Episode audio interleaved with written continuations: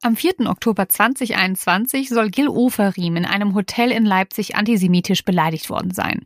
Einen Tag später macht der Sänger den Fall öffentlich. Seitdem ist einiges passiert. Strafanzeigen, eine Demonstration nach der anderen und Zweifel an Oferims Geschichte. Jetzt hat er gestanden, gelogen zu haben. Und genau darüber wollen wir heute sprechen, über die große Lüge von Gil Oferim und wie er zwei Jahre daran festhalten konnte. Und damit herzlich willkommen zurück zu Dark Secrets, eurem Lieblings-Promi-Crime-Podcast mit mir, Friederike Goldkamp. Und mit mir, Nina Lenzen. Ja, und wir machen diese Folge, also Friedi und ich haben da tatsächlich sehr Respekt vor, so viel können wir schon mal vorwegnehmen, weil das Thema, wie ihr euch denken könnt, sicherlich kein leichtes ist und gerade in der heutigen Zeit irgendwie muss man das nochmal mit einer besonderen Vorsicht anfassen, finde ich. Aber klar, es haben sich viele von euch gewünscht, einfach weil es gerade so aktuell ist und eben dieser Prozess rund um Gel Oferim jetzt vor kurzem startete und eigentlich länger hätte gehen sollen und dann überraschenderweise am sechsten Prozesstag dann dann auch schon wieder endete. Und all das wollen wir natürlich heute besprechen. Wir wollen über ihn reden. Wir wollen über ihn reden, was für ein Mensch er ist, wie es überhaupt zu all dem kommen konnte. Wir sprechen über diesen Abend in Leipzig in diesem Hotel, was genau passiert ist. Und natürlich auch über den Gerichtsprozess und wie er dann plötzlich so abrupt enden konnte. Und ich würde sagen, wir starten, so wie immer, mit Friedi. Mit seiner Kindheit. Ich muss sagen, es ist übrigens das erste Mal, dass meine Schwiegereltern zu mir kamen und meinten, Fredi, wir hören diesen Podcast nicht. Ihr macht doch bestimmt in der nächsten Folge Gil Ofarim, ne? Und ich so, das ist mal eine gute Idee, da hatten wir die Themen noch nicht. Und da haben die sich, ich finde das so süß, weil die dann richtig gesagt, das ist so ein richtiges Dark Secrets Thema. Ich so, ja, ihr habt absolut recht. Genau, also das ist nur so, so ein kleiner Side Note. Fand ich nämlich ganz süß, habe ich mich sehr drüber gefreut. Ja, Gil Oferim wurde im August 1982 unter dem Namen Gil Doron Reichstadt als Sohn des israelischen Sängers und Tänzers und Musikproduzenten Abi Oferim geboren. Sein Vater war in den 1960er Jahren ein internationaler Star und bekannt vor allem mit Hits mit seiner ersten Frau als Duo Esther und Abi Oferim. Ich habe mir bei YouTube die beiden mal angeschaut Vielleicht kennt ihr sie, ich kannte sie definitiv nicht. Ähm, aber wie gesagt, sie waren absolute internationale Superstars. Und seit 1972 wohnte Abi Ofarim dann in München, wo er mit seiner dritten Frau Sandra den gemeinsamen Sohn Gil zur Welt brachte. Und ja, Ofarim beschreibt seine Kindheit und seine frühe Jugend in München als relativ ruhig, Jedoch war vor allem eine Sache doch etwas anders als bei anderen Kindern. Er hat mal in einem Interview erzählt, ich bin hier auf die jüdische Grundschule gegangen und für mich war das ganz normal, dass ein bayerischer Polizist mit einem Maschinengewehr vor dem Kindergarten stand. Und das Bild fand ich schon echt krass. Ich habe das so nicht gewusst, dass vor jüdischen Grundschulen auch bewaffnete Polizisten stehen zum Schutz der Kinder. Ich habe jetzt auch keine Bilder dazu gefunden, aber wenn das so ist, ist das natürlich schon nicht erschreckend, aber es gibt den Kindern natürlich schon irgendwie das Gefühl, okay, bei uns ist schon was anders. Ne? Also bei anderen Grundschulen stehen keine Polizisten mit Waffen, bei uns halt eben schon. Und ja, das fand ich sehr interessant, weil das wusste ich so nicht. 1997 spielte Gil in einer beliebten Foto-Love-Story der Jugendzeitschrift Bravo, einen Musiker. Und ich habe diese Foto-Love-Stories geliebt. Ich fand die immer total spannend. Und dieser Job bedeutete auch ähm, für den 15-Jährigen seinen Durchbruch. Und im selben Jahr erscheinte mit Round and Round It Goes seine Debütsingle. Und damals nannte er sich lediglich Gil und hatte, also ist ohne seinen Nachnamen aufgetreten. Und RTL hat auch mal in einem Interview mit dem Ex-Bravo-Chef Alexander Gernand gesprochen und er sagte über Gil, Gil wollte immer Erfolg haben. Er wollte, glaube ich, auch berühmt sein und auch werden. Gil war von Anfang an schon sehr ambitioniert, sehr ehrgeizig. Ja, er wollte den Erfolg. Er war sich auch immer bewusst, was er dafür tun muss und was er dafür abliefern muss. Mit gerade mal 15, seinen blauen Augen und der tiefen Stimme wird er zum Mädchenschwarm der 90er. Und jetzt mal wirklich ganz kurz Stopp an dieser Stelle. Also wir haben ja festgestellt, dass du, Nina, einen riesen Crush hattest auf Aaron Carter. Und ehrlicherweise, ich habe mir Gil angeguckt, als er klein war und ich wäre safe in Gil verliebt gewesen. Diese langen Haare, diese rockige Stimme wären genau meins. Und ich würde mich wahnsinnig interessieren bei euch. Also stimmt gerne bei Instagram ab. Wer ist Team Aaron, wer ist Team Gil? Also natürlich für den Teamzeichen. Stopp. Was denn? Ich bin auch in Gil verliebt gewesen. Ich war ja, du bist in alle verliebt gewesen. Du musst dich entscheiden. Du bist jetzt Team Aaron, ich bin Team Gil. Ich nehme den Rocker, du kriegst den, den, den anderen. den kleinen Blonden. Also, ne, stimmt wirklich gerne ab bei Instagram. Das würde uns sehr interessieren. Und er hatte dann auch ein Album, Here I Am, und es war in Deutschland, ja, erfolgreich, also würde man sagen eher semi-erfolgreich, aber wo er total zum Star wurde, war in Asien. Und dort füllte er wirklich jahrelang Hallen. Er tourte nämlich insgesamt drei Jahre lang durch Asien. Und er war halt da, wie gesagt, ein absoluter Superstar. Und in Deutschland, wie gesagt, war er dann auch noch bekannt durch die Bravo und er spielte in einigen Episoden von Gute Zeiten, schlechte Zeiten. Und dann muss man schon sagen, ja, wird es auch so ein bisschen ruhiger um ihn. 2003 will er es einfach wirklich nochmal wissen. Also er, er, will dann seine Karriere aufs nächste Level hieven. Er möchte kein Teenie-Star mehr sein, sondern sich in seiner Musik weiter verwirklichen und sich selber finden. Und er entfernt sich dann auch mehr von dem Pop und schreibt eigene Rocksongs. Es geht dann auch eine Zeit lang bergauf. Er wird dann zum Beispiel, ist ja die Vorband von John Bon Jovi, was ja auch schon echt krass ist, ist mit Nena auf der Bühne und gründet 2005, also zwei Jahre später, mit Zoo Army seine eigene Band. Und er fängt dann auch an, auf Deutsch zu singen und gründet dann auch nochmal eine Band, die heißt Acht und hat dann auch noch ein eigenes Musiklabel, das heißt Neuzeitstürmer. Und 2010 gab es dann auch ein Acht-Album ne, von der Band, das hieß Stell dir vor und das war auch erfolgreich, aber er konnte halt nie mehr an seine riesigen Erfolge aus den 90ern anknüpfen. Und das war für ihn immer auch wie er dann auch in seinem Buch schrieb, natürlich auch ein Thema.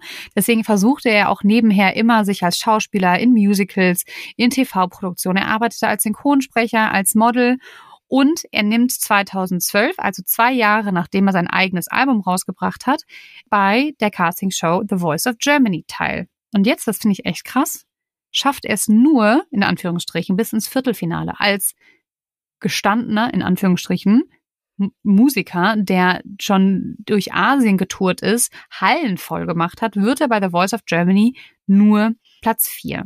Er macht dann noch bei Shows mit wie Schlag den Star oder The Masked Singer, aber verschwindet so ein bisschen in der Bedeutungslosigkeit, was natürlich für ihn wahnsinnig schwierig ist, weil sein Vater ist ein absoluter Superstar. Er war ein sehr erfolgreicher Teenie-Star und dann wird er erwachsen und wie es dann häufig so ist, kennen wir ja auch aus mehreren Folgen von uns, interessiert man sich dann doch eher weniger für den Teenie-Star. Und dann gab es für ihn eine Wende. Und das war die Tanzshow Let's Dance, weil die hat er 2017 gewonnen. Und das war für ihn wirklich wie eine Art Comeback. Auf einmal war er wieder in den Medien, er wurde wieder interessant, es wurde über ihn berichtet, er hatte wieder Kooperationen und ja, er hat auch einfach wieder Geld verdient, weil er hat auch in der Zeit gesagt, dass die Jobs, die er rückblickend gemacht hat, nicht immer unbedingt seine Wunschrollen waren, aber man muss auch mal eben das tun, was man tun muss, um seine Familie zu ernähren. Und er hat jetzt auch noch ein Buch geschrieben, ein autobiografisches Buch, Die Freiheit in mir. Und darin schreibt er auch, dass er sich immer noch auf einer Reise befindet, die noch lange nicht beendet ist. Ich habe viel erlebt und noch mehr zu erzählen. Man kann am Ende zwar nichts mitnehmen, aber vielleicht hinterlässt man ja Fußspuren, an denen sich andere orientieren möchten. Und dann habe ich nur gedacht so, ja, nee, ist klar. Okay, alles klar. Ich habe mir, ihr müsst euch das mal durchlesen bei Amazon, wie dieses Buch beschrieben ist. Also sowas wie Demut oder Humbleness kennt dieser Mensch nicht. Der verkauft sich so groß und so erfolgreich, wo ich mir dachte, krass. Also, ich glaube, Nina, wir sind zwei Menschen, wir verkaufen uns gerne mal unter Wert, deutlich unter Wert, aber der kennt da gar nichts. Also der haut da einen nach dem anderen raus, wo man sich echt denkt, so, boah. Also ich hatte ein bisschen Fremdscham und ich fand es ein bisschen unangenehm, als ich das gelesen habe, aber gut. Und jetzt muss ich euch gestehen, habe ich in meiner Jugend nichts von Gil Ofari mitbekommen und ich habe sehr, sehr lange nichts von Gil Ofarim mitbekommen. Das erste Mal, als ich was von Gil Ofarim gehört habe, das war 2018. Und zwar bei der Trennung von seiner Frau. Die beiden haben sich scheiden lassen und dann ging es ja wieder so eine, war ja schon wieder so eine Scheidung, die sie durch die kompletten Medien schleifen mussten. Und da denke ich mir ja auch immer, also so ist er, habe ich ihn das erste Mal gesehen. Ich weiß noch ganz genau, wo ich dachte, oh, sieht ja also schon auch ganz hot, ne? Und dann dachte ich so, oh Mann, was ist das schon wieder für ein Typ? Was ist das schon wieder für eine Beziehung, dass sie einfach ihre ganze Ehe vor den Kameras breitreten müssen und wieder gegeneinander stänkern müssen und diesen scheiß Rosenkrieg, ey. Naja, ich finde sowas immer einfach echt schwach. Und laut der Aussage von Verena Ofarim, das war ja dann seine Frau und jetzt Ex-Frau, haben die Probleme in der Beziehung mit der Teilnahme von Gil bei Let's Dance begonnen. Und ich habe euch ja gerade gesagt, 2017 hat er das ja gewonnen und es war ja auch sein Comeback in die Medienwelt. Und dann ein Jahr später ging halt der Trouble mit seiner Frau los. Und jetzt, Achtung, ich zitiere jetzt, was sie der Bunden gesagt hat. Am Anfang hat Gil seine Teilnahme noch locker genommen, wurde aber von Mal zu Mal verbissener, bis er schließlich fast nur noch trainiert hat. Ich hatte das Gefühl, dass er seine Familie im Stich lässt und sich immer mehr entfremdet. Und dann dachte ich nur so, Nee, klar. Also deswegen lässt man sich jetzt nach drei Jahren Ehe scheiden oder was, vor allem wenn man zwei Kinder hat. Also irgendwie, finde ich, sagt das auch sehr, sehr viel aus über die Beziehung.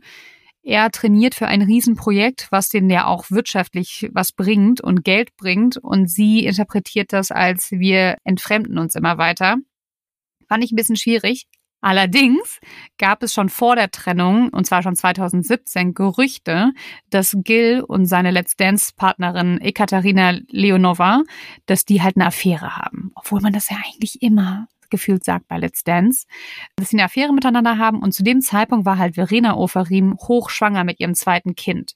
Und Gil hat es damals auch einfach dementiert und hat gesagt, solche Gerüchte gibt es immer zu Beginn der Sendung und wir haben darüber gesprochen und wir lachen darüber. Und nach der Trennung sagt Verena natürlich, naja gut, so unwahrscheinlich hält sie die Affäre nämlich gar nicht. Und scheinbar hat Gil Verena auch schon vorher in der Vergangenheit innerhalb dieser drei Jahre mehrfach betrogen. Bestätigt wurde diese angebliche Romanze aber nie. So, also wir haben jetzt Let's Dance, dass sie einfach sagen, da haben die sich entfremdet, es gibt diese Fremdgegerüchte und eskaliert. Und das finde ich echt, muss ich sagen, super schwierig. Und ich will es auch einfach mal erzählen, es wirft nämlich auf beide natürlich kein gutes Bild, aber ich finde auch nicht auf Gil unbedingt. Also eskaliert ist die ganze Ehe nämlich so. Die beiden hatten einen Streit und daraufhin hatte Verena einen Nervenzusammenbruch. Und sie ist dann in eine psychiatrische Klinik gegangen, um sich Hilfe zu holen. Und diesen zwei Wochen ist sie da geblieben. Als sie nach Hause kam, nach diesen zwei Wochen, waren die Kinder weg. Sie sagte, Gil hatte diesen zwei Wochen Schutzmaßnahmen bei Gericht gegen sie geltend gemacht, damit die 31-Jährige, also damit Verena, die gemeinsamen Kinder nur noch unter behördlicher Aufsicht sehen kann. Und das finde ich irgendwie, das finde ich schon auch krass. Also das, natürlich weiß ich nicht, was da hinter verschlossenen Türen passiert ist, aber wenn man sich das mal vorstellt, dass vielleicht der eine labiler ist als der andere, man streitet sich, die Person sucht sich Hilfe, ne, ist zwei Wochen in psychiatrischer Behandlung und in dieser Zeit ja, wirkst du einfach Schutzmaßnahmen und machst die geltend gegen deinen Partner und nimmst dem dann die Kinder weg und die Person darf dann einfach die Kinder nur noch unter Aufsicht sehen. Boah, das tat mir schon echt leid und ich kann mir auch vorstellen, dass Verena da sehr, sehr, sehr drunter gelitten hat. Also irgendwie, hm, ja, ist alles nicht so, nicht so, nicht was heißt gesund. Es ist alles schon wieder so kompliziert und ja, nicht so geil. So irgendwie, so drüber irgendwie. Ja, ja genau. So, genau. Es, ist so, es ist so drüber. Es ist, also ich weiß noch, dass das damals, als dann eben diese Gerüchte aufkamen, dass er eben auch diese Affäre haben soll und so, dass natürlich auch bei RTL ein großes Thema war, klar, auch wegen Let's Dance und da dachte ich noch so, das ist mir auch so in Erinnerung geblieben, diese arme Frau und irgendwie, mhm. da wirst du dann schon vor den, vor den Menschen, vor aller Augen gedemütigt irgendwo und dann kommt mhm. noch sowas hinzu, dass du dir Hilfe suchst und an dir arbeitest und dann hinter deinem Rücken sozusagen in der Zeit, wo du halt machtlos bist und nichts machen kannst, dann einfach sowas, sowas gestartet wird von deinem Ex-Partner, das ja, es ist, wie du sagst, nicht gesund, es ist irgendwie drüber, es ist kein feiner Zug. Sagen wir es genau. mal so. Ja, ja kein und äh, ja, kein feiner Zug, da hast du absolut recht. Aber wir wollen uns ja heute nicht auf den Ehestreit konzentrieren, sondern auf diese, wie ich finde, unglaubliche Lüge, an die Gil fast zwei Jahre festgehalten hat. Das will mir übrigens nicht in den Kopf gehen, wie man so lügen kann, was einen dazu motiviert. Egal, können wir gerne nochmal gleich drüber diskutieren. Aber jetzt erstmal, was ist eigentlich passiert? Also, es ist der 4. Oktober 2021. Wir drehen die Zeit etwas zurück und wir sitzen jetzt auch in Leipzig. Und vielleicht könnt ihr euch noch alle an ein ganz bestimmtes Video von Gill erinnern, wie er vor dem Westin Hotel auf dem Bürgersteig sitzt und folgende Worte sagt. Dann ruft irgendeiner aus der Ecke, pack deinen Stern ein. Und dann sagt Herr W., packen Sie Ihren Stern ein. Gil sitzt da, filmt sich, wird emotional, ist sichtlich ergriffen. Du hast das Gefühl, er bricht gleich in Tränen aus und wirft diesem Herrn W. ganz offensichtlich Antisemitismus vor. Und dieses Video ist natürlich sofort viral gegangen. Und er schildert eben in diesem Video, wie er versucht hat, im Hotel einzuchecken. Wegen technischer Probleme hat sich damals am Schalter eine Schlange gebildet. Dann sind wohl zwei Menschen, die hinter ihm in der Schlange standen, von einem der Hotelangestellten vorgelassen worden. Daraufhin kam es zu einem Streit. Und Herr W. soll dann Gil Oferim aufgefordert haben, seinen Davidstern zu verstecken, bevor er einchecken dürfte. Daraufhin geht er raus, weil er regt sich natürlich tierisch darüber auf, geht raus und nimmt eben dieses besagte Instagram-Video auf. Allerdings, und ich will jetzt euch einfach mal die zweite Version erzählen, sagen die Überwachungskameras eine ganz andere Geschichte. Also ja, es gab eine Schlange im Hotel vor dem Schalter und als Gil reinkommt, wartet er auch erstmal geduldig. Und man sieht auch, er steht schon etwas länger in der Schlange, als dann plötzlich zwei Männer hinter ihm, die hinter ihm in der Schlange standen, einen Mitarbeiter fragen, ob sie vielleicht schon einchecken können weil, das findet man später heraus, ihre Karten bereits vorbereitet sind und am Schalter liegen, als sie halt einchecken können. Ja, hätte ich genauso gemacht. Wenn ich wüsste, dass da vorne am Schalter meine blöden Zimmerkarten sind, dann würde ich mich da auch nicht eine halbe Stunde in die Schlange stellen, sondern würde auch sagen, hey, guck mal, das liegt doch da, gib mir doch so eben kurz und dann kann ich direkt aufs Zimmer. Daraufhin bringt also natürlich der Hotelmitarbeiter den beiden die Karten. Und das technische Problem hat die nämlich nicht betroffen, weil das waren Stammgäste und so war halt schon alles vorbereitet und die waren halt quasi schon eingecheckt. Einfach ganz anders als Gil. Gil war halt noch nicht eingecheckt. Und das ist halt eben der Moment, in dem Gil getriggert wird, weil wenig später steht er am Schalter. Man sieht halt in diesem Video, wie er seinem Frust freien Lauf lässt. Er ist irgendwie wild am Gestikulieren, zeigt mit dem Finger hinter sich und ne, bitte mal hier, die da. Hm, hm, hm. Und an einer Stelle klatscht er halt so in die Hände. Es ist so ein abwertendes Klatschen. Ich versuche das jetzt einfach mal vorzumachen. Dieses hier. Ne, dieses Klatschen. Und laut Zeugen soll er halt in diesem Moment gesagt haben, das geht dann viral, bam, bam. So ein abfertigendes, so, ja, ich, das geht jetzt viral und dann hab, fertig. Und er bestreitet natürlich, dass er halt irgendwie jemals sowas in diese Richtung gesagt haben soll, aber es gibt halt mehrere Zeugen und der Raum war ja voll, die das gehört haben. So, und was ich halt auch total spannend finde, und ich hoffe, Nina, ich nehme mir gerade nicht zu viel vorweg, ist, dass Zeugen, die unmittelbar in der Nähe waren, ausgesagt haben oder Aussagen werden später, wo wir später auch nochmal drauf einkommen werden, bei Gericht, dass sie gesagt haben, hä, wenn wir gehört hätten, dass Gil Oferim antisemitisch beleidigt worden wäre, hätten wir natürlich eingegriffen. Aber es ist halt nichts in der Hinsicht passiert. So, und dann sieht man wieder auf den Überwachungskameras, wie er wieder draußen sitzt, am Straßenrand, wie er dieses Video aufnimmt über das dann übrigens sogar später CNN und die New York Times berichten werden. Also es ist nicht nur in Deutschland viral gegangen, sondern einfach weltweit. Und direkt nach dem Vorfall zeigt er eben den Hotelmitarbeiter wegen Volksverhetzung an und der Hotelmitarbeiter erstattet wiederum Anzeige wegen Verleumdung. Und das ist der Stand. Und jetzt hat Nina sich damit intensiv auseinandergesetzt, was dann alles losgetreten wurde. Mhm. Also ich fange erstmal an, so, aber nur der Vollständigkeit halber gehe ich da so ein bisschen durch, dass es dann am 31. März 2022 wurde dann die Anklage erhoben gegen Gil Ofarim und es wurden dafür Zeugenaussagen ausgewertet. Das Überwachungsvideo wurde nochmal richtig analysiert. Es gab Experten, die sich das irgendwie alles angeguckt haben und gehört wurden. Also es wurde wirklich der große Rundumschlag gemacht und man kam dann eben zu dem Ergebnis, das Geschehen, wie Gil Ofarim es in seinem Video geschildert hatte, hat sich tatsächlich so nicht ereignet. So der Stand auf jeden Fall der Staatsanwaltschaft. Der Vorwurf, der dann im Raum stand, falsche Verdächtigung und Verleumdung dieses Hotelmitarbeiters. So, und das Verfahren gegen eben genau diesen, was Gil vorher dann schon eingeleitet hatte oder eben Anzeige erstattet hatte, das wurde wieder eingestellt. Also das ist der Stand von März 22. Dann wurde die Anklage zugelassen, also dieser ganz normale Prozess, der dann immer stattfindet, wenn eben sowas vor Gericht dann eben kommt.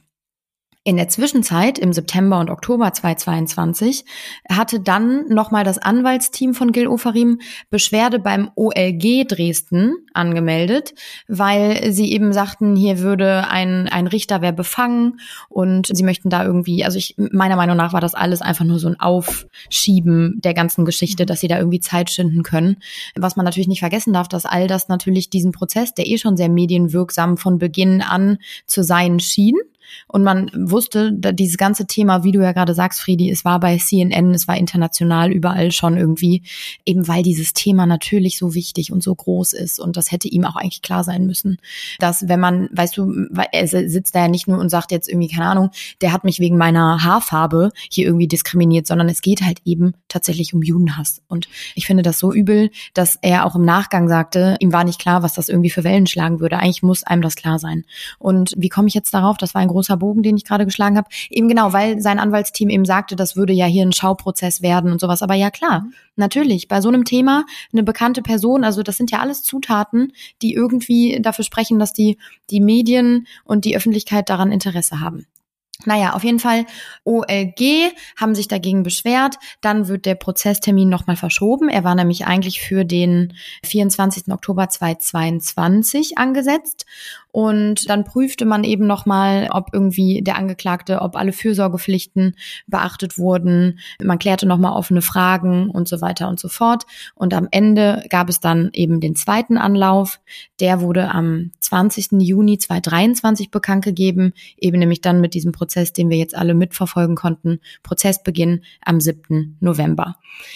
Jetzt ist die Weltlage natürlich so, wie sie gerade ist. Also sie ist immer, glaube ich, was genau dieses Thema vor allem angeht, nicht unheikel und sehr schwierig. Aber gerade im Hinblick auf Israel und der Hamas ist es natürlich nochmal viel mehr in den, ja, in den Vordergrund gerückt irgendwie. Und sicherlich diese Menschen, die, also generell Menschen, auf die, jeder Mensch auf dieser Welt sich irgendwie gerade nicht so sicher fühlt, aber insbesondere halt dann eben äh, was das angeht, ist schwierig. Und deswegen wurde die Sicherheitslage dann nochmal überprüft vor diesem Prozess. Eben genau, weil es um diese antisemitischen Vorwürfe geht und dieses Thema so groß und so wichtig ist. Und dann war da nochmal, dass man irgendwie sein Anwaltsteam, also Gils Anwaltsteam, dann wieder angefangen hat zu sagen, irgendwie, wir haben Bedenken wegen der Sicherheit und da wurde das nochmal alles irgendwie überprüft und auch da wieder war alles in Ordnung. Und man sieht es in dem Material beziehungsweise in den Aufnahmen vor Gericht, da steht viel Polizei. Es hätte mhm. sicherlich mehr sein können. Aber gut, ich, ich war jetzt selber nicht vor Ort. Ich weiß nicht, inwieweit das da abgeriegelt war, wie da wirklich alles irgendwie frei zugänglich war oder auch eben nicht. Deswegen kann ich mir da jetzt kein Urteil machen. Aber Sicherheitslage wurde geprüft. So viel steht fest. Und dann begann eben der Prozess am 7. November. Und ich habe mir das Material, beziehungsweise ich habe mir Aufnahmen eben angeguckt aus dem, aus dem Prozess, beziehungsweise aus dem Gerichtsgebäude, weil man durfte innen drin nicht filmen. Und dementsprechend gibt es eigentlich nur von den Reportern aller möglichen Fernsehsender halt eben, ja, Aufsager, beziehungsweise Live-Schalten, wie sie mhm. vor, vor Ort berichten und wie sie das alles so wahrgenommen haben und so. Und ich fand es so interessant, weil das erste, was mir aufgefallen ist, als ich Gil Oferim dann eben sah, wie optisch er sich verändert hat.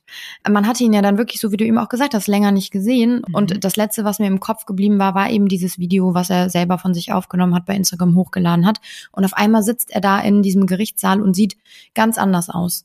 Also mhm. das Gesicht, und das meine ich überhaupt nicht wertend, also bitte nicht falsch verstehen, aber das Gesicht viel runder, viel fülliger irgendwie. Ganz aufgequollen sieht er aus. Genau, genau. Mhm. Und so sehr ungesund, sehr abge, mh, abgekämpft irgendwie, sehr angespannt. Mhm. Also ich meine, natürlich, klar, wie kann man auch nicht angespannt sein bei so einem Prozess, aber er sah ganz anders aus. Also das hat mich kurz irritiert irgendwie. Und dann ging es natürlich darum, okay, es geht hier konkret, wurde dann natürlich auch nochmal vorgelesen vor Ort, um falsche Verdächtigung, um Verleumdung, um Betrug, um versuchten Betrug und Falschaussage an Eidesstadt. Also eine ordentliche Liste an Dingen, auf die man nicht stolz sein kann. Und im Raum standen bis zu fünf Jahre Freiheitsstrafe oder eben eine Geldstrafe. Insgesamt waren zehn Verhandlungstage angesetzt. Das hatte ich ja eben zu Beginn auch schon mal gesagt. Der Prozess sollte bis zum 7. Dezember gehen. Es nahm dann doch überraschende andere Wege, da kommen wir gleich drauf zu sprechen. Kurz vor dem Prozessbeginn sagte Gil Ofarim noch, dass er das Video von damals so genau wieder aufnehmen würde. Also das nochmal für den Hinterkopf. Er hat es dann extra nochmal betont und die ganze Geschichte war halt eben jetzt schon die zwei Jahre her. Er blieb bei seiner Version. Staatsanwaltschaft hingegen immer noch sicher, so hat sich dieser Vorfall einfach nicht zugetragen. Der Stern ist auf den Überwachungsvideos nicht zu erkennen. Also stand Aussage gegen Aussage und bei der Anklageverlesung wurde dann auch nochmal gesagt, dass Gil Oferim bewusst gewesen sei, dass das, was er sagt, nicht der Wahrheit entspricht und dass er den Hotelmitarbeiter wahrheitswidrig als Antisemiten hinstellt. So, und es wird spannend, Friedi hat es ja eben schon mal angedeutet mit den einzelnen Zeugen. Insgesamt wurden 27 Zeugen geladen. Es gab einen Sachverständigen, der auch noch eine Schlüsselfigur in dieser ganzen Geschichte hier ist. Und ich habe es ja gerade eben schon gesagt, Gil wirkte von Anfang an super angespannt. Er trug auch die Kette, als er dann mhm. in den Gerichtssaal kam, natürlich demonstrativ irgendwie. Dazu muss man sagen, er trug ihn ja tatsächlich diese Kette fast immer. Es ist halt nur die Frage, war sie über dem T-Shirt, war sie unter dem T-Shirt, wo ja. genau war sie zu erkennen. Ne? Und darum geht's ja auch in diesem Prozess eigentlich, weil das, er die Kette trug, ich meine, klar, kannst du nie beweisen am Ende, aber das war mehr oder weniger, hatte man sich dann schon äh, darauf geeinigt, dass er die auf jeden Fall getragen hat. Ich finde interessant, das möchte ich einmal kurz einwerfen, das Anwaltsteam von Gil Ofarim. Darunter ist nämlich Dr. Alexander Stevens, ein sehr bekannter. Der ist bekannt, ne? Mhm. Woher kennt man den, Nina? Weil ich habe das. Woher kennen wir den? Oder woher kennst du? Woher, man kennt kenn den, den aus tatsächlich. Oh, der Richter Alexander Holt diese Fernsehserie ja. und weitere Fernsehsendungen, wie heißen die denn nochmal? All diese ganzen Gerichts-Fernsehshows, die bei RTL und RTL 2 laufen, da war der auf jeden Fall mit dabei früher. Der hat auch selber einen eigenen Podcast. Also man kann wirklich sagen, dieser Mann, dieser Anwalt ist sehr präsent in den Medien und weiß mhm. auch, sich zu präsentieren. Also guckt euch mal seinen Instagram-Auftritt an. Der scheut nicht zurück, da irgendwie daraus eine große Show zu machen. Ich kann es irgendwo ein Stück weit verstehen, weil heutzutage läuft sowas halt irgendwie. Das ist natürlich Eigenwerbung, die er macht mit sich, aber es ist, also mein Empfinden, er hat so einen komischen Beigeschmack irgendwie. Komplett komischer Beigeschmack. Ich musste gerade nur so lachen, dass ich so die ganze Zeit so, ich kenne den, woher, woher kenne ich den denn? Und ich habe früher super gerne diese Gerichtssendung geguckt, Barbara Salisch und so, habe ich geliebt. Wie witzig. Oh Mann. Ja. Ja, also, um das einmal abzukürzen, es stand immer noch im Raum, Gil blieb bei seiner Version, Staatsanwaltschaft sagte, es würde nicht gehen. Und dafür hat sein Anwaltsteam natürlich gekämpft. Und mhm. es wurden dann eben, ja, äh, am ersten Gerichtstag, ähm, am ersten Prozesstag wurden halt eben nochmal das Handyvideo von Gil gezeigt. Dann eben der Hotelmitarbeiter, Herr W., wurde dann in den, so gegen 15 Uhr, in den Saal gelassen und erzählte dann eben aus seiner Sicht der Dinge nochmal, seine Version. Und während der Aussage hörte Gil aufmerksam zu. Man sah ihn auch sich Notizen machen. Er wirkt zunehmend angespannter, weil klar, das ist natürlich, wenn dieser Mitarbeiter da eben genau diesen Abend nochmal schildert und eben halt einfach sagt, so wie das Gil in seinem Video gesagt hat, stimmt es einfach nicht. Ja klar, da kann man ja auch nur angespannt sein. Ne? Und er mhm. hat dann eben in seiner Aussage erzählt, dass Gil sich damals einfach beschwert hatte, weil er so lange habe warten müssen und demonstriert dann nochmal, wie Gil seine Hände zusammengeschlagen haben soll, das, was Friedi eben auch schon gemacht hat, und dann eben gedroht hat, das alles bei Instagram online zu stellen. Und äh, Herr W. sagt, er habe dann in dem Moment halt deeskalierend handeln wollen, einfach aus Schutz für das mhm. Hotel, weil halt eben Gil sagt, er würde auch schlechte Bewertungen überall hinter hinterlassen und so und äh, wollte die ganze Sache irgendwie dann noch klären. Aber Gil Oferim habe sein Angebot abgelehnt und auf Herr W. habe Gil sehr emotional angegriffen gewirkt. Also so beschreibt er das.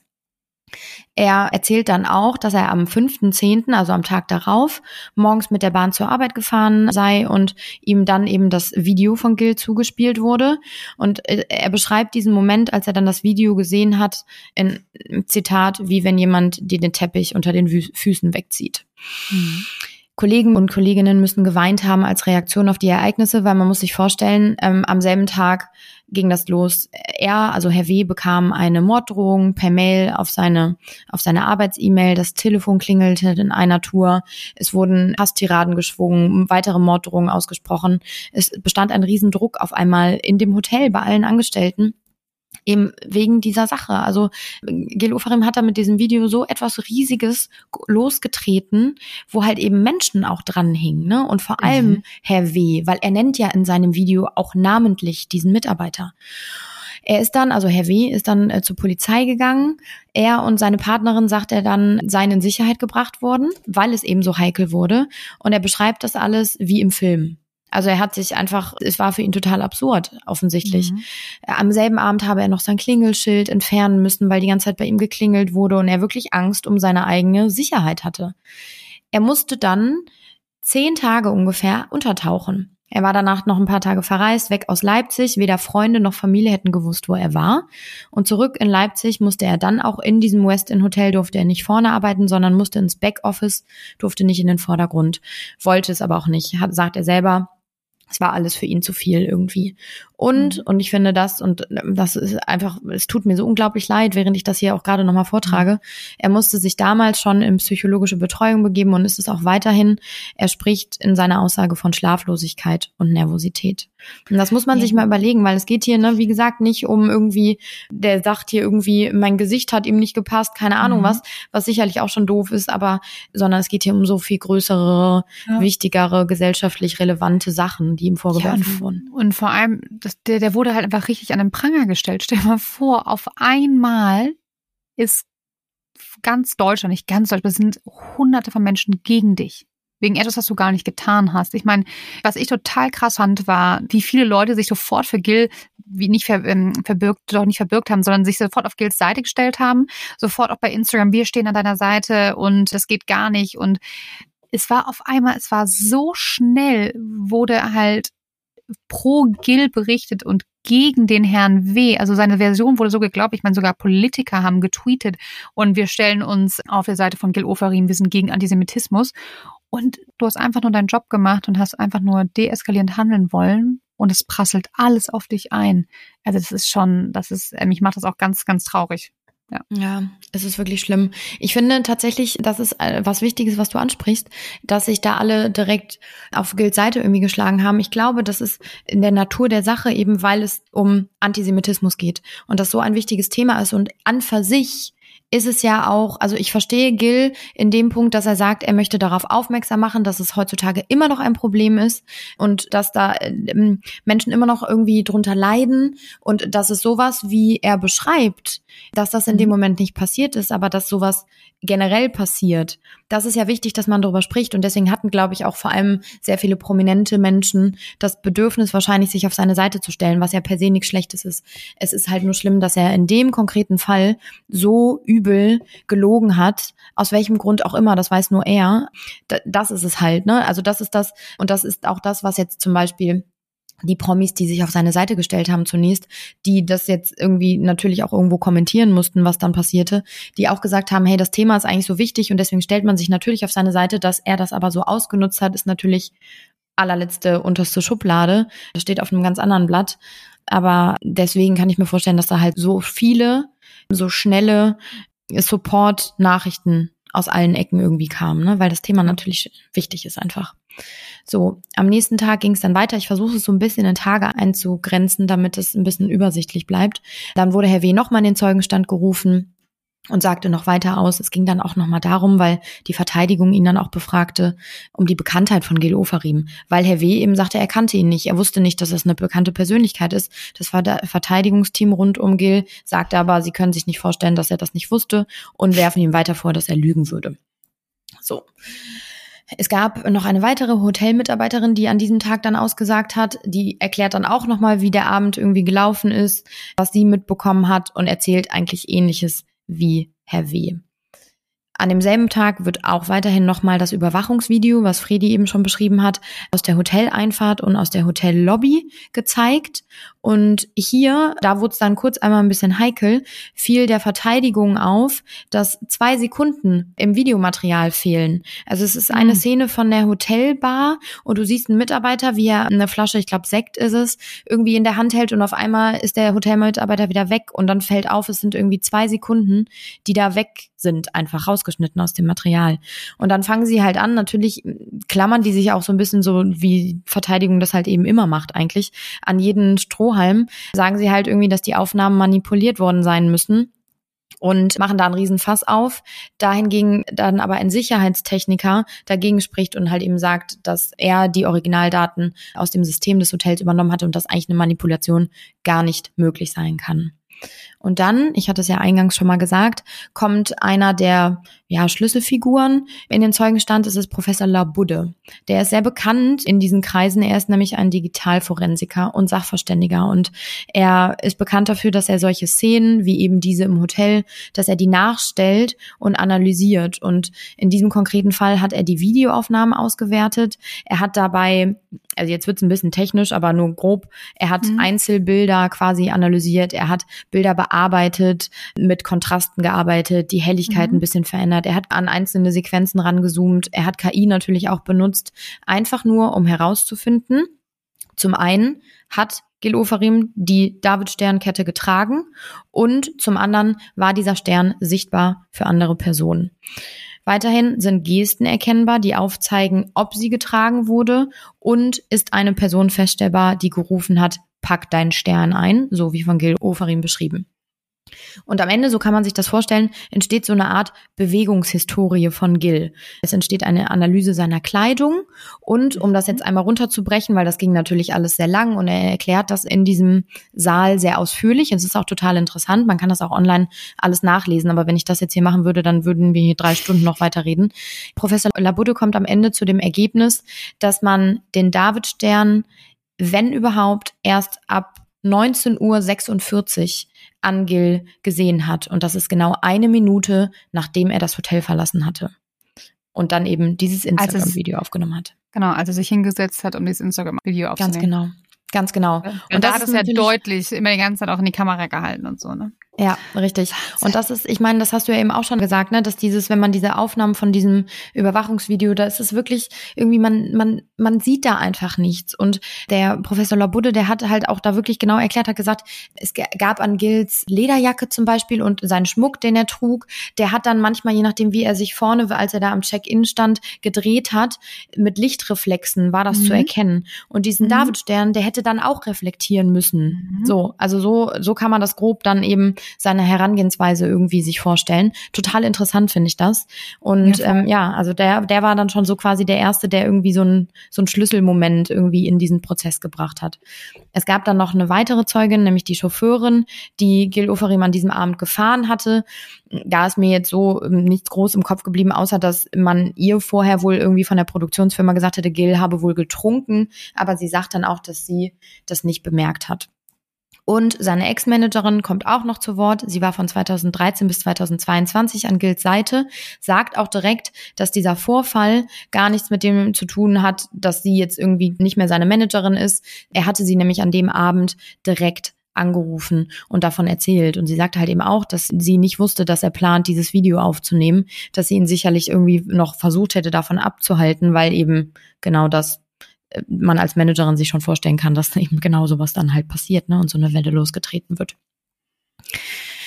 So, und jetzt kommt es, und das ist das, was Friedi eben auch schon gesagt hat, es kommt zu einer weiteren Schlüsselfigur. Also es gab noch ein paar Zeugen dazwischen, die überspringe ich jetzt, weil am Ende ist es eine Frau, die hinter Gil Oferim an dem Abend in der Schlange stand und die genau eben das mitbekommen hat, was Friedi am Anfang erzählt hat, eben diese Handbewegung und dann dieses Bam Bam viral. Genau das sagt sie aus plus dass sie nicht mitbekommen hat, dass irgendwie antisemitische Vorwürfe oder Anschuldigungen eben irgendwo rumgerufen wurden. Plus, was dann am Ende sie noch glaubwürdiger gemacht hat, war die Tatsache, dass sie noch am selben Abend als das dann alles viral und öffentlich wurde, hat ihr eine Freundin eine Nachricht geschrieben, weil sie das mitbekommen hat und wusste eben, dass, dass ihre Freundin im Hotel ist und wollte wissen, ob das wirklich sich so zugetragen hat, wie in den Medien berichtet wird oder wie von Gil Ofarim berichtet wird. Und deswegen diesen Chat hat man halt dann ausgewertet und gesehen und dann hat genau diese Zeugin halt eben gesagt, nein, der hat das und das gemacht, nämlich eben dieses Bam Bam viral, der war total sauer, weil andere vorgelassen wurden und hier wurde nichts irgendwie in Richtung Judenhass durch das Hotel geschrien. Und das ist natürlich etwas, was man nicht vergessen darf bei so einem Prozess, der so medienwirksam und so ein hohes Interesse hat. Es besteht natürlich immer die Gefahr, dass sich irgendwie Wirklichkeit und das, was in den Medien berichtet wird, gerade für so Zeugen, dass das sehr krass verschwimmt. Und je länger die Zeit dazwischen ist, ne, also ich meine, man muss nur mal an sein eigenes Gedächtnis irgendwie und an seine eigenen Erinnerungen denken. Je länger die zurückliegen, desto schwieriger wird es, die noch wirklich zu hundertprozentiger Wahrscheinlichkeit und Sicherheit wiederzugeben. Und wenn du dann auch noch irgendwie so äußerliche Einflüsse hast, wie eben so eine krasse Berichterstattung und tausend Leute, die natürlich daran interessiert sind, wenn sie wissen, du warst in irgendeiner Form beteiligt, dann besteht immer die Gefahr, dass sich irgendwie etwas verschiebt in deine Erinnerung. Ja. ja. Das hatte, äh, hatte ich letztens witzigerweise auch ein Gespräch mit einem Polizisten drüber, der auch meinte, er sagt immer nach allem, dass sie, deswegen machen die sich ja auch mal die, die, Polizisten auch diese Notizen. Und er sagt das auch Zeugen, schreibt euch das sofort auf mit äh, Datum, weil ihr werdet dann, wenn der Prozess losgeht, in ein, zwei Jahren, euch hundertprozentig nicht mehr so genau daran erinnern können, ne? Und ich fand das so spannend, wo ich dachte, stimmt. Man hat ja mal das Gefühl, so ist passiert und dann geht direkt der Prozess los und dann kann man es einfach direkt erzählen. Aber das dauert ja hier in diesem Fall zwei Jahre. Und das dann genau wiederzugeben, ist natürlich dann wahrscheinlich echt nicht so einfach.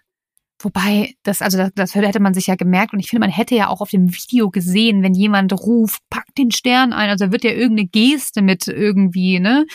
Und das gab's ja alles nicht. Und ich finde das echt, ich finde das so krass, dass der Gil da so lange dran festgehalten hat. Und ich habe auch immer wieder im Kopf, wie der bei Stern TV saß und alle, er hat einfach so darauf rumgeritten. Er hat ja auch nicht aufgehört. Er hat ja auch einfach, also so, halt doch die Klappe, lüg doch und dann so.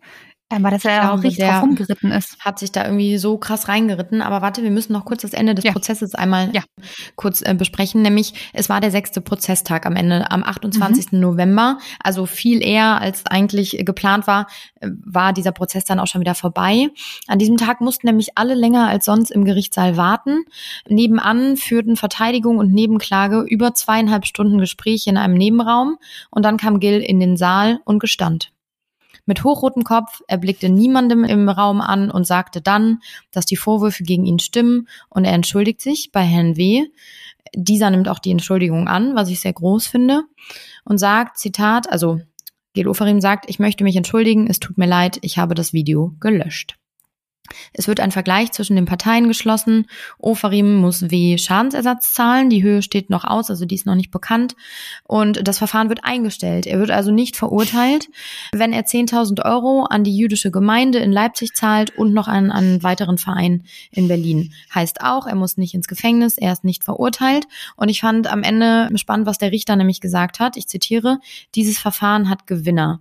Die Gesellschaft, sie hat die Wahrheit erfahren. Allen Gerüchten, Mutmaßungen und Verdächtigungen ist damit der Boden entzogen.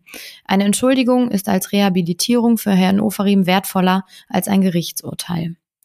Mit seinem Geständnis, so sagt er, habe er, also Gil Ofarim, den Ruf von Herrn W. wiederhergestellt und das sei die wichtigste Voraussetzung, seinen eigenen Ruf wiederzuerlangen. Und dann sagt er, er noch, ja, er hat einen Fehler gemacht, aber er hat sich dazu bekannt, um Entschuldigung gebeten und er hat sie erhalten. Ich finde, das beschreibt die Situation ganz gut, diese letzten Worte des Richters. Mhm. Nichtsdestotrotz geht es um eine riesen, riesen Lüge, die ein Mensch ja. über zwei Jahre aufrechterhalten hat zum Schaden anderer Menschen. Ja, eben. Also ich, ich finde, Entschuldigung reicht nicht. Also ich finde, was ich, was ich gut finde, ist damit, dass der Richter ihn dazu gebracht hat, sich öffentlich zu entschuldigen, hat er sich ja gedemütigt. Das ist ja das Peinlichste, dann zuzugeben, okay, oh mein Gott, ich habe gelogen. Und damit hat er sich ja zerstört. Also der braucht, ich glaube nicht, dass der irgendwie in den Medien wieder auftauchen wird, obwohl vielleicht doch im Dschungel äh, eines Tages, uh, no offense, aber wird wahrscheinlich irgendwann im Dschungel sein, ja. Aber der hat den Ruf von Herrn W. wiederhergestellt und hat damit seinen eigenen endgültig zerstört, wo ich denke, verdient. Was ich mich gerade die ganze Zeit gefragt habe, ist so, was haben die da in diesem Kämmerchen besprochen? Ich kann die mir werden vorstellen, den, werden den Deal, glaube ich. Ich kann mir vorstellen, dass ab dem Moment, wo eben einmal der Sachverständiger Professor Labudde und eben die Zeugin, die hinter ihm stand, das war so erdrückend und irgendwo so klar. Ja. Und ich meine, man muss ja wirklich auch dazu sagen, es bestanden ja von Anfang an Zweifel an dieser ja. ganzen Geschichte. Also ich sage jetzt mal, Tag eins nach dem Video, da waren alle erstmal völlig entsetzt und haben sich irgendwie gedacht, ach du Scheiße, wenn das wirklich passiert ist, da war dieser allgemeine Schock in der Gesellschaft. Ja. Dann kam natürlich das, was Gil Oferim meiner Meinung nach, und das jetzt einmal schon irgendwie so ein bisschen mein Teilergebnis vorwegzunehmen, ich glaube, der größte Fehler, den er machen konnte in dieser Situation, ist klar, erstmal diese Lüge an, an für sich und überhaupt, aber dann noch durch jegliche Medien zu tingeln und ein Drama daraus zu machen und irgendwie das nochmal so richtig zu inszenieren. Also ich, wie du sagst, ne, dieser Stern-TV-Auftritt. Er saß im Live-Interview bei der Welt und so und hat da wirklich richtig theatralisch und dramatisch ja. was dem Thema ja eigentlich angemessen erscheint. Ja, wenn dir halt was passiert ist, aber nicht, wenn du halt eine genau. Geschichte erfindest. Genau. Und ich glaube, er hat sich da so reinge, reingesteigert in diese ganze Situation und vielleicht auch in dieses mediale Interesse, was plötzlich wieder ja. an ihm und seiner Person bestand, dass er da irgendwie sich immer weiter in diese Spirale reinbegeben mhm. hat. Und das ist ja eigentlich das Problem. Er hat immer weiter gemacht und er hat nicht aufgehört. Ja, und er hat, hat nicht aufgedeckt. Ne, und er hat wahrscheinlich nicht gedacht so, okay, vielleicht ist es nicht mir jetzt passiert, aber es ist bestimmt schon anderen passiert und ich tue jetzt was Gutes, ja, für, ähm, für die anderen und halt an meiner Geschichte fest. Dabei hat er ja für alle der jüdischen Gemeinschaft, also der hat den ja einen Bärendienst erwiesen. Das ist ja, hat den ja eigentlich einen viel größeren Schaden zugefügt, weil jetzt wird es immer heißen, dass wenn vielleicht jemand so etwas passiert und der will darüber sprechen, dann hat er jetzt halt Tür und Tor geöffnet für, ja, das erzählt doch nur, um Aufmerksamkeit zu bekommen, ja. Und der hat einfach und das macht mich auch so traurig, weil Antisemitismus ist so ein hochsensibles Thema bei uns in Deutschland oder grundsätzlich. Und es gibt so viele Menschen, die davon betroffen sind. Und ich finde, das ist ein Thema, worüber man definitiv sprechen muss, wo man gegen angehen muss. Das sollte es nicht mehr geben. Und es macht mich traurig, dass es das noch gibt. Und dann macht es mich so wütend, dass er da steht und so eine Scheiße erzählt, im Glauben, anderen Juden damit zu helfen und bewirkt einfach genau das Gegenteil. Und das ist einfach, ja, das ist also der, der äh, ich bin da, ich bin da wirklich auch ja, echt fassungslos und auch heftig. dann, dass man so lange diese Motivation zur Lüge, also wie, wie armselig, sorry, dass ich das jetzt so deutlich sagen muss und Gil Oferim, wenn du es ehemals hörst, es tut mir echt leid, aber wie armselig muss man sein, dass einem Aufmerksamkeit so wichtig ist, so wichtig ist, dass man so eine Lüge aufrechterhält, in dem Wissen, dass man das Leben von Herrn W., dass man Rufmord betreibt und sein Leben zerstört. Wenn er das nicht aufgedeckt hätte, dann hätten alle Menschen gedacht, dass Herr W. das gesahen und gesagt hätte. Und er wäre als Judenhasser dargestellt worden, obwohl er das überhaupt nicht ist. Und das ist so krass. Und der Fokus hat mit einem Kriminologen gesprochen und Helmut Curry oder Kuri, Helmut Kuri ist Kriminologe und Psychologe und die haben ihn natürlich auch gefragt, sag mal, was motiviert jemanden so lange zu lügen und der hat da gesagt, ehrlich, im Fall Gill Vielleicht wollte er dadurch tatsächlich Aufmerksamkeit erwecken. Dahinter steckt vielfach eine psychische Problematik. Das muss keine Krankheit sein, aber es ist wahrscheinlich ein ausgeprägtes Aufmerksamkeitsbedürfnis. Das sagt ein Psychologe, ja, wo du denkst, Alter, wie, wie traurig ist das? Und da merkt man mal auch wieder, auch in diesem Bogen in seine Kindheit zu machen mit Teenie-Stars und so, wie krass das ein Charakter schaden kann, wenn du einfach mit zu viel Aufmerksamkeit bekommst. Wir Menschen können nicht damit umgehen, zu viel Aufmerksamkeit zu kriegen. Das macht uns krank. Das hat immer schon Menschen krank gemacht. Menschen mit zu viel Aufmerksamkeit, ja. zu viel Macht, die drehen irgendwann ab. Und ich finde, was Gil Ofarim da gemacht hat, ist das allerletzte. Und ich kann mir vorstellen, in diesem Raum, dass wahrscheinlich der Richter da hingegangen ist zu ihm und hat gesagt, hör zu, Gil, ich glaube, du verstehst nicht, was hier auf dem Spiel steht. Entweder du sagst jetzt, dass du das warst, weil wir wissen ja eh alle, dass du Scheiße erzählst, also dass du gelogen hast, oder du kommst ins Gefängnis. Ich meine, Gefängnis stand ja auf dem Spiel und hat ihm vielleicht mal endlich mal gezeigt, also entweder du gestehst, ein Lügner zu sein oder du wanderst in den Knast. Also ich hoffe zumindest, dass das Gespräch genauso ablief und dass er dann gesagt hat, na ja, gut, okay. Nee, Gefängnis möchte ich nicht. Also ich finde, genauso am Ende des Tages ist es irgendwie, er hat sich entschuldigt, na okay, immerhin ist Herr W. tatsächlich dann einmal, sage ich mal, sein, ja, wie, wie sagt man das? Ähm, Reingewaschen sein Name? Ja, genau, genau, danke. Genau das mhm. habe ich gesucht. Ähm, und das ist ja eigentlich erstmal in erster Linie die Hauptsache. Aber jetzt ist natürlich auch die Frage, wie geht es weiter mit Gil, ne? So wie du schon sagst, es ist, glaube ich, schwierig, das irgendwie vorab zu sagen. Das Einzige, was feststeht, ist, der hat seinen Instagram-Account sofort deaktiviert nach der ganzen Geschichte. Der wurde jetzt vor ein paar Tagen in München gesichtet mit kurz geschnittenen Haaren, mhm. genau, und war da unterwegs und musste seine Winterreifen aufziehen. Und was man halt eben weiß, während der gesamten Zeit des Prozesses, also jeden Tag im Saal, war seine Freundin. Man weiß auch, wie die heißt. Also ich weiß das eben, weil ich bei RTL arbeite, aber das weiß man in der Öffentlichkeit nicht, weil sie eben keine öffentliche Person ist und sie wollte auch, dass das so bleibt. Aber sie war die ganze Zeit an seiner Seite und man weiß halt eben, dass sie ihm wohl so ein bisschen Halt gibt, weil natürlich auch die einzige Person, die ihm vielleicht auch während der gesamten Zeit jetzt über all diese Jahre vielleicht mal hätte sagen können, pass mal auf, Junge, so geht's nicht weiter, was erzählst du da für ein Quatsch, wäre vielleicht sein Vater gewesen. Ne?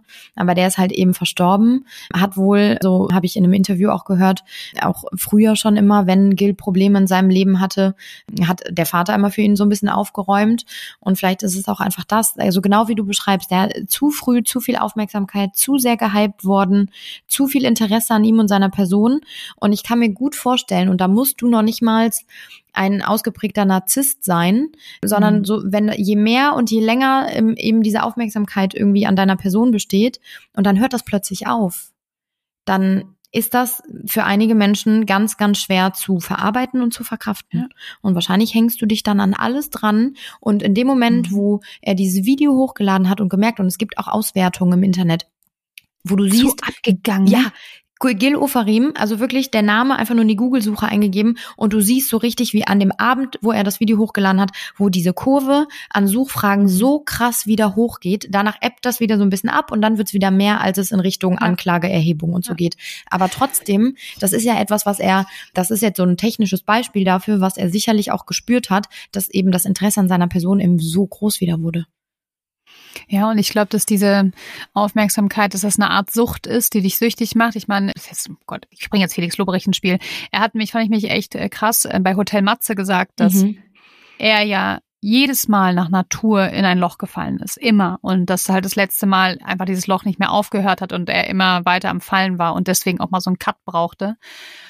So, und das sagt er, ja. Und das heißt, das er hat Robbie Williams übrigens in seiner Doku auch gesagt, dass wenn du runtergehst von der Bühne, die Musik hört auf, und auf einmal ist alles ruhig, du bist in deinem Hotelzimmer, es ist einfach gar nichts mehr und keiner cheert mehr. Das ist so ein ganz komisches Gefühl und ich glaube, das macht süchtig. Es macht süchtig. Du fällst in ein Loch und denkst so, hey, wieso klatscht keiner mehr? Ich habe da mal mit DJ Bobo auch drüber gesprochen. Und DJ Bobo macht das übrigens so, ich weiß nicht, ob euch das aufgefallen ist. Der macht immer eine Tournee und ist dann ein Jahr weg oder anderthalb Jahre weg oder sogar noch länger. Und dann geht er mal wieder in die Schweiz, hat er mir in einem Interview damals erzählt, zu seiner Familie in sein Dorf. Und er meinte, um wieder klarzukommen. Ich brauche, der hat gesagt, von einer Tournee brauche ich mindestens ein Jahr, um wieder klarzukommen. Und dann, erst dann, traue ich mich, wieder das nächste vorzubereiten, ja, um nicht abzudrehen. Und der ist übrigens so nett. Und bei dem habe ich echt das Gefühl, der hat das im Griff. Und wenn du das nicht gelernt hast, wenn du das nicht, nicht weißt, wie man damit umgeht und du diese Aufmerksamkeit du einfach brauchst und vor allem, was ich glaube auch nicht vergessen darfst, ist, dass das das Einzige ist, wie die Geld verdienen. Ja, also Gil Ofarim hat nichts gelernt. Wie soll er denn sonst Geld verdienen? Und dann geht dir die Kohle aus. Du bist abhängig, in mehrere, also emotional abhängig von der Aufmerksamkeit und auch noch finanziell. Das ist einfach eine, einfach auch scheiße. Aber Gil Oferim, also ich würde an seiner Stelle, ich würde mal äh, nicht mehr, ich glaube, ich würde mal woanders hingehen. In, vielleicht in ein anderes ja. Land für eine gewisse Zeit, um einfach das Gras über die Sache weg, so wie Christoph Metzelder es gemacht hat. Der hat ja, von dem hat man ja auch gar nichts mehr gehört. Seit diesem Kinderporno-Skandal ist er ja wahrscheinlich auch nach Ibiza in seine Finca abgehauen und ist untergetaucht. Und ich glaube, genau das ist das Einzige, was du in so einer Situation machen kannst. Und sonst kommen halt so Schlagzeilen wie bei der Bild. Lügen haben kurze Haare, ja. Muss auch ein bisschen lachen. Das ist, Bild, ne? das ist wirklich krass. Ich, ich habe auch gelacht darüber. Also tatsächlich ähm, es ist so, so, so bescheuert, manchmal aber irgendwie auch so treffend. Ich ja. fand noch, also es ist natürlich der Schaden jetzt äh, gar nicht zu vergleichen mit, mit diesem Image-Schaden von Herrn W. oder was er da eben persönlich durchmachen musste. Was für eine Hölle eigentlich. Ja. Aber trotzdem, auch das darf man nicht vergessen. Der Schaden des Hotels im Prinzip, weil wegen dieser Vorwürfe gab es haufenweise Stornierungen. Es gab super viele negative negative Bewertungen, offene Anfeindungen, es gab Demos und so. Und das betraf nicht nur die Leipziger Filiale dieses Hotels, sondern die komplette Hotelkette weltweit. Kette. Genau. Krass. Und Insider vermuten, dass der Gesamtschaden in Millionenhöhe liegt. Und es ist jetzt gerade noch die Frage, und das Hotel hat sich bis jetzt noch nicht dazu geäußert, aber man vermutet, dass die auch noch eine zivilrechtliche Klage einreichen ja. werden gegen Gil Ofarim. Und dann könnte es wirklich richtig, richtig teuer werden. Ich frage mich, boah, und das ist jetzt echt eine Spekulation. Aber Gil Oferim war ja von der Bildfläche verschwunden, ja. Er hat dann 2017 Let's Dance gewonnen, aber dann direkt ein Jahr später gab es diese Schlammschlacht mit seiner Frau, wo wieder alle dachten, mein Gott, ey, was, was, was, was, was für Typ, ja. So, und dann war er wieder weg. Und dann tauchte er für einmal wieder auf mit dem Video. Und jetzt hat er, und er hat ja auch nur damals nur 150.000 Follower, was heißt nur bei Instagram, aber jetzt auch nicht die Riesenreichweite. Und jetzt hat er aber mit seinem Video so was Großes ausgelöst. Meinst du, Nina und liebe Hörer und Hörerinnen, vielleicht findet, meinst du, er fand es auch vielleicht einen kurzen Moment ganz geil? Geil, so, ja. Alter, so, boah, guck mal jetzt hier wegen mir, ne? Wegen mir, bam, ich habe gesagt, es geht viral, jetzt geht's viral, jetzt haben die ja Schaden in Millionenhöhe, jetzt demonstrieren die wegen mir und guck mal was, ich habe ja doch wesentlich mehr Einfluss, als alle dachten. Ich bin noch wer. Vielleicht ist ja auch dieses so, schaut her, ich bin noch wer.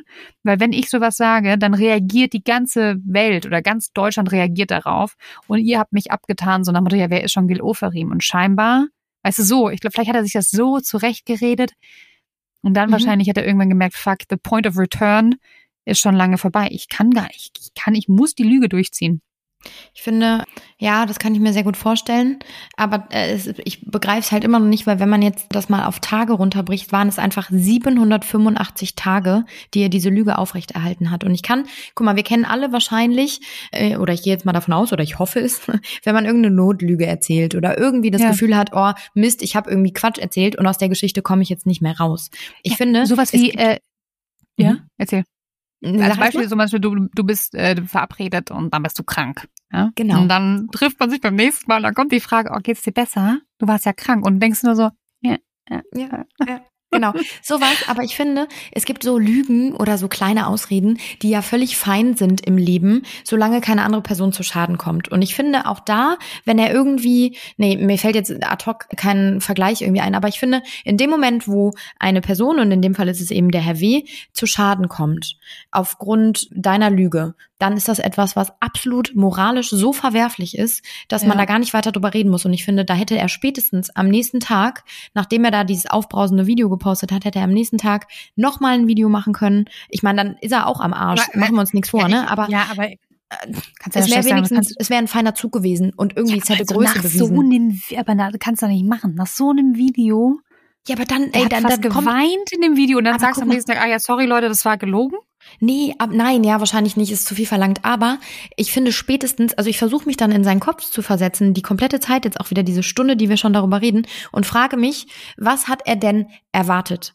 Ab dem Moment, wo die Anklage gegen ihn erhoben wurde und zugelassen wurde, musste ihm eigentlich klar sein, dass dieser Prozess nicht gerade für ihn arbeiten wird. Aber der hat wahrscheinlich gedacht, ganz ehrlich, Aussage gegen Aussage, sollen sie erstmal beweisen, dass ich lüge. Das ist ja voll oft, dass Leute sagen, ja, Aussage gegen Aussage. Beweis erstmal, dass ich gelogen habe. Und er hat wahrscheinlich nicht damit gerechnet, dass sie diese, diese Sicherheitskameras so krass analysieren werden, um genau gucken, ob es da irgendwelche Reflexionen gibt. Hat er diesen Davidstern an oder nicht? Er dachte wahrscheinlich, es ist Beweis genug. Hier, ich habe ein Video gemacht, offensichtlich habe ich ihn gerade an oder sichtbar an und Aussage gegen Aussage, aber dass der auch nicht darauf gekommen ist, dass da 30 Leute in diesem Raum sind und das irgend, also alleine von diesen 30 Leuten hat sich, konnte sich keiner, ich glaube bis auf eine Person, die sich nicht sicher war, keiner von denen hat diesen Davidstern gesehen, ja. Also, oder es war eine Kurzschlusshandlung von ihm, wo er dachte, alleine warum er so wütend wird, weil jemand vorgelassen worden ist. Alleine, dass das einen so sauer macht, dass man sich bockig wie ein Kind da hinsetzt und sagt, hm, ich mache jetzt irgendwie, das geht viral, ja? ich mache jetzt schlechte Bewertung.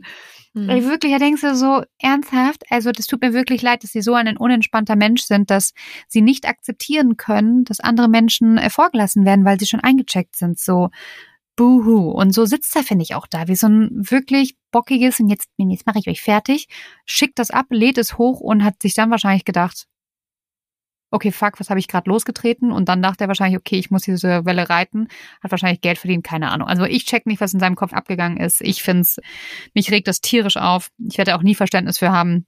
Und ja, ich hoffe, Gil Oferim hört vielleicht diesen Podcast mal, weil ich fand dich hot in den 90ern. Jetzt, jetzt nimmer. Jetzt nicht mehr. Oh ja, ich bin tatsächlich also wirklich, ich bin sehr gespannt, wie das weitergeht mit ihm, wann er irgendwie vielleicht mal wieder wo zu sehen sein wird. Ich glaube schon, dass er nicht ganz weg ist. Ich kann mir vorstellen, dass er irgendwann in irgendeiner Talkshow, in irgendeiner Runde. Er schreibt ein Buch. Genau, ein Buch schreibt. Die, die, die, Frei, die Frei, vielleicht hat er deswegen in der Zeit das, das Buch geschrieben, die Freiheit in mir, um sich sein schlechtes mhm. Gewissen irgendwie. Mhm. Und jetzt kommt noch die Freiheit in mir Teil zwei. Ja. ja. Irgendwie, also er wird da auf jeden Fall was draus machen. So viel steht fest. Scheiße. Ja, ich bin sehr gespannt. Vielleicht liege ich auch falsch, aber erstmal wird's ruhig um ihn, denke ich. Und irgendwann ja. ist er dann so wie Phönix aus der Asche, wird er dann in, in seinen Augen irgendwie das versuchen noch irgendwie. Dann, dann bezahlt irgendein Sender mal wieder viel Geld für so ein Geständnisinterview. Jetzt setzt sich hin. Im Zweifel, ich wollte Im Zweifel RTL. Fünf Euro hier bitte. Ja, aber wirklich. irgendein Sender zahlt dann vielleicht wieder viel Geld für eine Primetime. Das Interviewgeständnis Gil Oferim und dann wird er einmal auseinandergenommen, denkt sich, okay, ich nehme jetzt hier, ich weiß nicht, wie viel Geld man mit solchen Interviews macht, aber mehrere oh, also Euro ja. sind es bestimmt. Ja, oder, ne? bei seiner Geschichte auf jeden Fall. Definitiv, definitiv. Oh, dann ja, bauscht er das nur. Ich sehe es schon vor mir, wie es dann so aufbauscht und dann so, ja, und dann drohte mir das Gefängnis und oh. Mhm. Er redet immer so sehr übertrieben mir fehlt auch da wieder das Wort. Ich habe heute echt Wortfindungsstörung, aber er redet so sehr abgehoben. Das trifft. Er ist auch ein, ab, ich finde es auch ein ganz abgehobener Typ. Mhm. Sonst egal. Wir reden, wir, ganz ehrlich, wir reden jetzt nicht mehr weiter über Gil Oferim. Wir haben jetzt eine Stunde über ihn Lange gesprochen Folge, und ja. Ja, aber ich fand es eine sehr, sehr spannende Folge und eine sehr, sehr wichtige Folge und ich finde es ja einfach traurig, dass dieser Mann ihnen nicht bewusst war, was für eine Tragweite das Ganze hat. Und vor allem jetzt in der heutigen Zeit, dass einfach Juden sich in Deutschland sich nicht mehr sicher fühlen. Das muss man sich mal überlegen, dass die angegangen werden, dass es wieder Hassblätter gibt, dass die nicht das Gefühl haben, sie können sicher in die Uni gehen oder auf die Straße gehen, dass sie wirklich Angst haben müssen. Dann kommt da so ein um die Ecke und macht da eine Welle vor zwei Jahren wegen nichts und wieder nichts. Der mhm. muss man vielleicht, muss der mal ein bisschen mehr Tai Chi morgens machen oder mal ein paar Meditationskurse oder mal irgendwie so ein bisschen mehr Zen. Vielleicht wird ihm das helfen. Ich finde, ich finde es halt so krass, weil man jetzt, also er hat ja eigentlich auf ein wichtiges Thema aufmerksam machen wollen, ne? Also das, das, mhm. das Grundthema ist ein wichtiges und er hat das irgendwie supporten wollen dadurch, glaube ich. Aber mhm. Das Schlimme ist, dass das Endresultat am Ende, wenn du etwas Böses dir vorstellst oder eben daraus jetzt was Negatives ziehen willst, und da sind schon online solche Kommentare gefallen wie Juden lügen immer. Also dass mhm. genau die Menschen, die halt so ekelhaft sind und so fiese Gedanken generell haben, dass die genau das jetzt eben so drehen, dass man sagt, hey, pass auf, Gil Ofarim ist ein Jude, der hat jetzt gelogen, weil Juden lügen immer. Und das ist so fies. Ja. Also es dreht ja. sich jetzt genau wieder in die andere Richtung, die er sicherlich ja. nicht anstreben wollte. Also so viel kann ich mir schon vorstellen vorstellen, aber es ist halt trotzdem genau das Endresultat, was jetzt auch irgendwie da mit einhergeht und das finde ich halt so furchtbar. Das ist traurig, ne? Er mhm. hat einfach ähm, der jüdischen Gemeinschaft keinen Gefallen getan. Ganz im Gegenteil. Ja. Hat deren, deren, deren Situation einfach noch verkompliziert, würde ich sagen. Ich bin sehr gespannt, was ihr zu all dem sagt und denkt und wie ihr das empfindet. Habt ihr den Prozess verfolgt? Habt ihr Gil Ufarims Leben generell verfolgt? Ich will alles, oder wir, ne, Friedi, wir wollen alles wissen, was ihr darüber denkt und wie ihr zu dem Fall steht. Deswegen, ey, schreibt uns ganz, ganz viele Nachrichten. Stimmt hier, wenn ihr bei Spotify hört. Wir machen auch eine Umfrage und machen da so ein Antwortfeld. Da könnt ihr auch was reinschreiben. Wir lesen das alles immer und freuen uns da sehr drüber. Haut raus eure Gedanken zu all dem, weil ich kann mir vorstellen, dass ihr da sicherlich auch alle eine Meinung zu haben werdet. Genau. Einen schönen Tag euch noch. Tschüss.